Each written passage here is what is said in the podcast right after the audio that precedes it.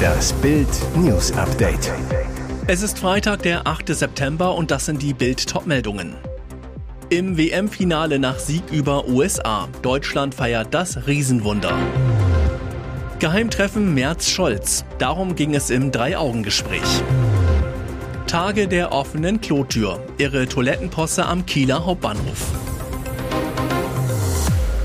Sorry, aber wie geil ist das denn? Deutschland schlägt Überfavorit USA und steht im Finale der Basketball-Weltmeisterschaft.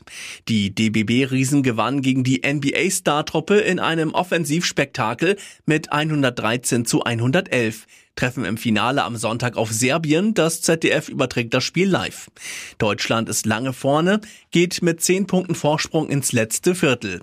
Erst dann zeigen die US-Stars ihre brutale Qualität, verkürzen drei Minuten vor Schluss auf drei Punkte. 40 Sekunden vor Schluss sorgt Dennis Schröder mit dem 113 zu 107 für die Entscheidung. Diese Pleite wollte man in den USA nicht lange mit ansehen. Deutschland demütigt die NBA-Giganten, zieht ins Finale der Basketball-WM ein. Eine Schmach, die US-Sender ESPN anscheinend nicht gerne ins Land senden wollte. Die Partie wurde schon nur auf ESPN 2, nicht auf dem Hauptsender gezeigt. Direkt nach Spielende war Schluss. Der US-Sender drehte die deutsche Basketball-Party ab. Dieses Geheimgespräch im Kanzleramt fand unter drei Augen statt. Kanzler Olaf Scholz, der nach seinem Joggingunfall noch immer Augenklappe trägt, bat Oppositionschef Friedrich Merz zum persönlichen Gespräch. Thema war seine Idee vom Deutschlandpakt. Scholz hatte am Mittwoch in seiner Rede im Bundestag vorgeschlagen, dass die Ampelregierung künftig die großen Herausforderungen in Deutschland gemeinsam im Schulterschluss mit der größten Oppositionspartei Union mit Ländern und Kommunen bewältigen solle. Bei der Modernisierung des Landes in Punkten wie Beschleunigung von Genehmigungsverfahren Verfahren, Digitalisierung der Verwaltung und die Unterstützung für Unternehmen nimmt er also auch andere in die Pflicht. Bei dem Zweiertreffen wollte Scholz dann seine Pläne nochmals im Detail mit dem CDU-Chef besprechen. Streng geheim, nicht einmal Mitarbeiter durften teilnehmen. CDU-General Carsten Lindemann sagte über den Inhalt im TV-Talk bei Maybrit Illner am Donnerstag lediglich, sie haben über die aktuelle Situation gesprochen, über die großen Herausforderungen wie etwa die Massenmigration. Schreckliche Bluttat am helllichten Tag. Ein Mann ist in Baden-Württemberg aus einer Psychiatrie geflüchtet und hat anschließend in Wiesloch eine Frau niedergestochen. Sie ist inzwischen gestorben, wie die Polizei bestätigt. Bei dem dringend Tatverdächtigen handelt es sich um einen 33-Jährigen. Er war am Freitag aus einer nahegelegenen Anstalt geflohen. Pflegekräfte rannten den Patienten noch hinterher, konnten ihn jedoch nicht stellen. In einem Laden in der Innenstadt von Wiesloch soll der Beschuldigte schließlich gegen 13 Uhr mit einem Messer zugestochen haben. Nachdem der mutmaßliche Täter das Geschäft verlassen hatte, wurde er von Polizisten festgenommen. Dabei drohten die Beamten nach Bildinformationen notfalls von der Schusswaffe Gebrauch zu machen. Das Opfer wurde erst versorgt und kam mit einem Krankenwagen in eine Klinik, wo die Frau ihren schweren Verletzungen jedoch erlag. Mannheims Polizeisprecher Patrick Knapp sagte gegenüber Bild, nach bisherigem Kenntnisstand hatten der Angreifer und die Frau keine Vorbeziehung. Woher der 33-Jährige das Messer hatte und wie der Mann aus dem psychiatrischen Zentrum Nordbaden entkommen konnte, untersuchen jetzt die Kripo und die Staatsanwaltschaft Heidelberg. Im Reisezentrum am Kieler Hauptbahnhof ist seit diesem Streit dauerhaft Tag der offenen Tür. In einer Nacht- und Nebelaktion hat ein Bauunternehmer im Bahnreisezentrum des Kieler Hauptbahnhofs mindestens acht von seiner Firma installierte Türen wieder ausgebaut. Der Mann heißt Themen Karim. Gegenüber Bild begründet er sein Vorgehen.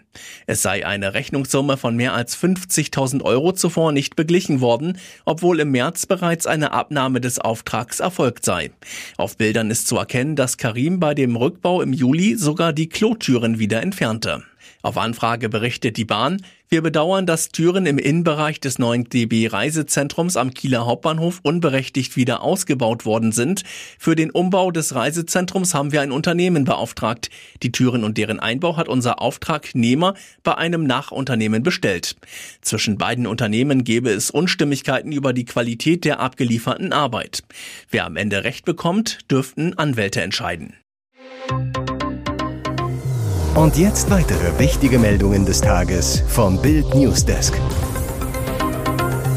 Politisch motivierte Gewalt gegen die Bahn. In der Nacht zu Freitag brannte es an drei Stromtrassen der Deutschen Bahn im Hamburger Stadtgebiet.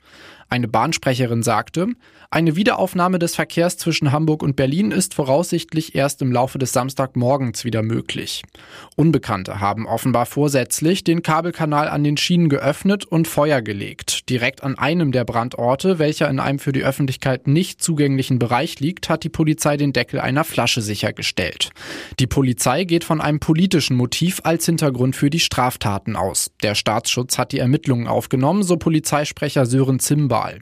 Auf der linksextremen Website Indie Media schrieben die Bekenner, in der Nacht des 7. September haben wir in Hamburg Verkehrsadern der kapitalistischen Infrastruktur sabotiert. Sie hätten sich auf Streckenabschnitte beschränkt, die nicht für den Personenverkehr genutzt werden. Absurd, als Motiv geben sie an, durch die Behinderung des Güterverkehrs die koloniale Ausbeutung sowie die Zerstörung der Erde bremsen zu wollen. Hamburg ist eine kapitalistische Metropole, schreiben sie weiter. Wenn wir den Kapitalismus abschaffen wollen, wieso nicht hier bei der Infrastruktur, die ihn trägt, ansetzen? Es ist oft nur ein Bruchteil einer Sekunde, um zu reagieren, kann aber Leben retten. Deshalb fordert die Johanniter Unfallhilfe für Niedersachsen und Bremen verpflichtende Wiederbelebungskurse für Schüler ab der siebten Klasse. Ein Sprecher sagte, wir hoffen, so die Überlebensrate von Herz-Kreislauf-Stillständen signifikant erhöhen zu können. Andere Bundesländer wie Schleswig-Holstein, Bayern oder Thüringen hätten eine entsprechende Empfehlung der Kultusministerkonferenz aus dem Jahr 2014 bereits umgesetzt. Nach Vorstellung der Johanniter sollen sich Schüler in den Klassen 7 bis 10 in zwei Unterrichtsstunden pro Schuljahr mit dem Thema Reanimation auseinandersetzen. Die Inhalte könnten von Lehrkräften mit Erste-Hilfe-Ausbildung vermittelt werden. Auch ältere Schüler und Schulsanitätsdienste könnten eingebunden werden. Kern der Kurse sollen die Erkennung eines Herz-Kreislauf-Stillstands, das Absetzen eines Notrufs und die Durchführung einer korrekten Herzdruckmassage sein. Außerdem müsse das Land, so die Johanniter, ausreichend finanzielle Mittel für den Kauf von Wiederbelebungspuppen an Schulen bereitstellen. Hannes Wendler vom Johanniter Landesvorstand sagte, wir wissen, dass Kinder einmal gelernte Erste-Hilfemaßnahmen noch Jahre später umsetzen können. Ihr hört das Bild News Update mit weiteren Meldungen des Tages. Nordkorea lässt wieder die Muskeln spielen und feiert ein angeblich neues U-Boot, das jetzt vom Stapel gelassen wurde. Das taktische Atom-U-Boot werde seinen Kampfauftrag als eines der Kernstücke der offensiven Unterwasserträgermittel erfüllen, wurde Machthaber Kim Jong-un am Freitag von den staatlich kontrollierten Medien zitiert. Die Ausrüstung der Marine mit Atomwaffen müsse in Zukunft vorangetrieben werden, so Kim. Der Diktator persönlich nahm an der Zeremonie teil, bei der das U-Boot zu Wasser gelassen wurde.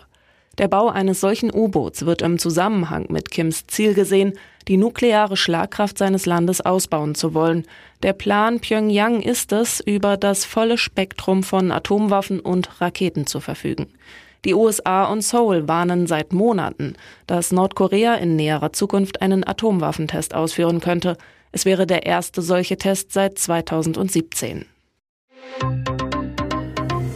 Hier ist das Bild News Update. Und das ist heute auch noch hörenswert. Er lauert hinter einem Brückenpfeiler, Deutschlands fiesester Blitzer. Die Lasermesssäule an der B27 bei Waldorf-Hesslach gilt als fiesester Blitzer Deutschlands. Sie ist hinter einem Brückenpfeiler versteckt, lockt täglich bis zu 1400 Autofahrer in die Falle. Fünf Jahre nach Inbetriebnahme zieht Bild Bilanz. Laut Landratsamt Reutlingen hat der Bullenbank-Blitzer inzwischen 330.000 Autofahrer erwischt und dabei den Landkreis um 8 Millionen Euro reicher gemacht. Gekostet haben die zwei Anlagen nur 300.000 Euro. Pro Jahr kommen 10.000 Euro für die Wartung hinzu. Thilo Neuner-Jele, Fachanwalt für Verkehrsrecht. Der Blitzer ist in der Tat hinterlistig. Er ist nicht zu erkennen und es gibt auch kein Schild, das auf ihn hinweist. Allerdings ist das Landratsamt dazu nicht verpflichtet. Der Anwalt, die Behörde will ja, dass man sich an Tempo 120 hält. Dieses Ziel könnte sie mit einem Hinweis auf die Radaranlage genauso gut erreichen. Die Lasermesssäulen wurden im Mai 2018 installiert. Schon bald darauf legten sie das Amtsgericht Reutlingen lahm. Grund: Tausende Autofahrer gingen gegen ihre Bußgeldbescheide vor. Die Fahrer fühlten sich damals von einer unklaren Baustellenbeschilderung an der Nase herumgeführt. Inzwischen hat die Anlage ihren Überraschungseffekt etwas eingebüßt. Zurzeit löst der Blitzer nur noch alle 20 Minuten aus. Zu Beginn leuchteten die Blitzlichter im 3-Minuten-Takt. Ihr hört das Bild News Update. Tochter nachts begrapscht, Mann begründet Missbrauch mit Sexsomnie. Wellington, Neuseeland. Ein ungewöhnlicher Missbrauchsfall sorgte in Neuseeland für Schlagzeilen. Ein Vater hatte seine Tochter nachts begrapscht, wurde deshalb verurteilt und legte Berufung ein. Seine Begründung für den Übergriff, er leide an Sexsomnie. Ein Gericht in Wellington lehnte den Antrag des Mannes Anfang dieser Woche ab. Wie die Zeitung NZ Herald berichtet, passierte der Übergriff bereits im Jahr 2019. Der Täter beteuerte, keine Erinnerung an das Vergehen zu haben. Er habe seine Tochter nicht bewusst sexuell berührt, argumentierte er. Als Sexsomnie bezeichnet man eine bizarre Schlafstörung. Betroffene verüben sexuelle Handlungen, schlimmstenfalls Übergriffe im Schlaf, beim Einschlafen oder beim Aufwachen. Nach einer Schlafstudie wurde bei dem Mann eine mäßige obstruktive Schlafapnoe diagnostiziert und er zeigte auch regelmäßige Bewegungen der Extremitäten. Andere Anzeichen für abnormes Schlafverhalten stellten die Experten nicht fest. Fazit der Ärzte, die Wahrscheinlichkeit, dass Sexsomnie das Vergehen erklärt, sei gering. Der Mann wurde daraufhin zu acht Monaten Hausarrest verurteilt.